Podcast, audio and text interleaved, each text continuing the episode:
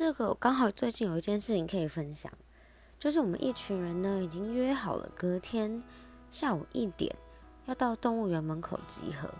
就到了当天，其中有一个男生就说：“哦，我会晚点到哦，我要先去吃东西。”我真的是傻眼哎，他也对自己太好了吧？我们没有一个人有吃饭的。结果他也没有问要不要买东西过来给我们吃，也没有问我们吃了没，就这样。然后我们就这样等他，他就这样晚到了半个小时。